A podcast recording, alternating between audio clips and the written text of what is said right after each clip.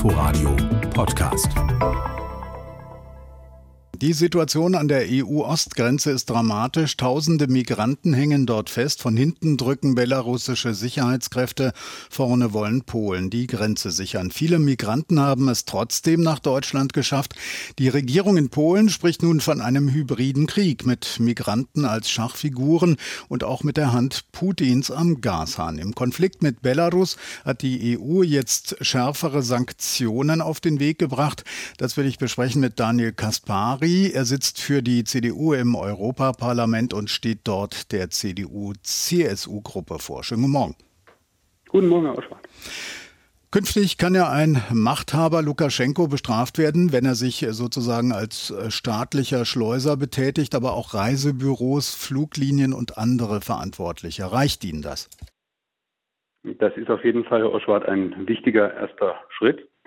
Äh, wir haben die Situation, dass mit Herrn Lukaschenko offensichtlich der letzte Diktator, den wir in Europa haben, ähm, in den letzten Wochen übertreibt. Er steht mit seinem Land kurz vor dem wirtschaftlichen Kollaps und tut im Moment alles, um Druck auf die Europäische Union zu erhöhen. Da steckt wohl auch im Hintergrund die, der Wunsch und äh, die, ja, die Idee, äh, dass er uns erpressen könnte und wir ihm aus seiner wirtschaftlichen Misere in dem Land heraushelfen. Aber klar ist, er hat die Präsidentschaftswahlen verloren. Wir haben dort eine starke Demokratiebewegung, die intern gegen ihn kämpft. Und wir sollten alles tun, um auf der einen Seite unsere europäischen Interessen zu verteidigen und weiterhin die Freiheitskämpfer in Belarus zu unterstützen. Wie genau? Und helfen diese Maßnahmen weiter. Ja, zum Beispiel über die Sanktionen. Ähm, wir haben bisher 166 Vertreter des belarussischen Regimes auf unseren Sanktionslisten. Äh, diese Zahl gehört massiv ausgeweitet. Jeder, der irgendetwas mit diesen menschenverachtenden Menschentransport zu tun hat, muss auf die Sanktionslisten, seien das eben äh, Vertreter der Fluglinien, seien das äh, Vertreter der Reisebüros, seien das Kräfte im Sicherheitsbereich, die hier mit dazu beitragen an diesen staatlich organisierten Schleusen. Ähm, was anderes ist es nicht. Man kann sich scheinbar über staatlich organisierte Reisebüros melden, um dann über verschiedene Airlines an die weißrussisch-polnische Grenze bringen zu lassen. Und das hat ja wirklich mit äh, Menschenrechte und soliden staatlichen Handeln nichts zu tun. Nun hat ja die geschäftsführende Bundeskanzlerin Merkel mit dem belarussischen Machthaber Lukaschenko telefoniert. Wertet sie ihn damit nicht auf? An seiner Wiederwahl kleben ja viele Fragezeichen. Gut, das eine ist doch ganz klar, er hat nach allen Erkenntnissen die Wahl krachend verloren. Er hält sich mit purer Gewalt äh, an der Macht. Vertreter der äh, Demokratiebewegung, die aller Erkenntnis nach die Wahl klar gewonnen hat, werden unterdrückt, kommen ins Gefängnis, werden einfach von der Straße weggenommen, äh, werden sanktioniert in ihrem persönlichen Leben. Das ist nicht in Ordnung. Aber auf der anderen Seite, äh, man muss offensichtlich miteinander sprechen, um Konflikte nicht noch weiter eskalieren zu lassen. Und was wir dort erleben, nämlich dass dort meiner Erkenntnis nach durch belarussische Kräfte zum Beispiel Grenzanlagen beschädigt werden, dass dort teilweise schon belarussisches Grenzpersonal auf polnisches Territorium vorgedrungen ist, ist ja wirklich in einem Bereich, äh, der das übliche äh, diplomatische weit übersteigt, sondern wir sind hier kurz vor auch gewaltsamen Auseinandersetzungen von Sicherheitskräften von zwei Staaten. Und da muss man doch wirklich alles tun, um diesen Diktator irgendwie zur Besinnung zu bringen. Und da gehört bestimmt ein Telefonat der Bundeskanzlerin auch dazu. Es erfrieren Menschen an der EU-Ostgrenze. Was kann man denn für die tun, ohne dass sich tausende andere auf den Weg machen?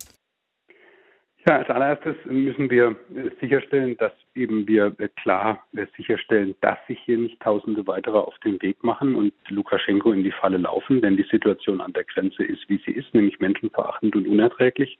Und das Zweite ist, wir müssen alles tun, und ich hoffe, dass Angela Merkel das auch in dem Gespräch angesprochen hat, was wir tun können, um im Grenzbereich äh, die Menschen zu unterstützen, äh, sei es mit der Versorgung von Lebensmitteln, Decken etc. Grenzschutz ist das eine, das ist unser legitimes Recht und unsere legitime Pflicht. Aber auf der anderen Seite gilt für uns immer auch, wir müssen alles tun, um die Menschen, die hier von Diktator Lukaschenko missbraucht werden, zumindest in ihren Grundbedürfnissen äh, zu schützen, zu unterstützen, das Überleben zu sichern, ärztliche Versorgung zu sichern und genau in diesem Dilemma befinden wir uns hier.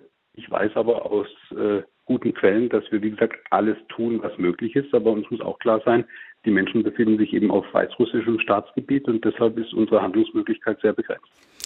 Nun sprechen jetzt äh, viele von einem hybriden Angriff auf uns alle und Putin und auch Lukaschenko spielen ja mit dem Abdrehen des äh, Gases. Eine Berliner Energieexpertin hat uns allen vorgeworfen, zu naiv mit dem Kreml umzugehen. Wie wäre denn ein smarter Umgang mit den Autokraten im Osten? Ja, das äh, würde ich dann gerne äh, auch von Ihrer Expertin hören. Wir haben äh, die klare Situation, dass wir äh, den Konflikt mit äh, Russland ja nicht haben, weil wir einen Konflikt mit Russland haben wollen, sondern unser Angebot der Europäischen Union an Russland ist und war immer klar. Wir wollen ein gutes nachbarschaftliches Verhältnis. Wir wollen am liebsten einen Wirtschaftsraum äh, von Lissabon am Atlantik bis nach Vladivostok im tiefsten Russland. Wir wollen gern kulturellen Austausch, wirtschaftlichen Austausch und auch politischen Austausch, aber dazu gehört eben, dass bestimmte Grund- und Mindeststandards im Bereich Menschenrechte, Demokratie, Rechtsstaatlichkeit auch eingehalten werden. Und äh, genau daher äh, rührt ja der Konflikt in der Grundlage, dass äh, Putin offensichtlich und Herr Lukaschenko ganz offensichtlich andere Vorstellungen davon haben, was Demokratie und Menschenrechte ausmacht als wir. Haben Sie vielen Dank. Daniel Kaspari von der CDU war das. Er sitzt der CDU-CSU-Gruppe im Europaparlament vor. Herzlichen Dank und einen guten Tag. Ihnen auch. Tschüss. Inforadio Podcast.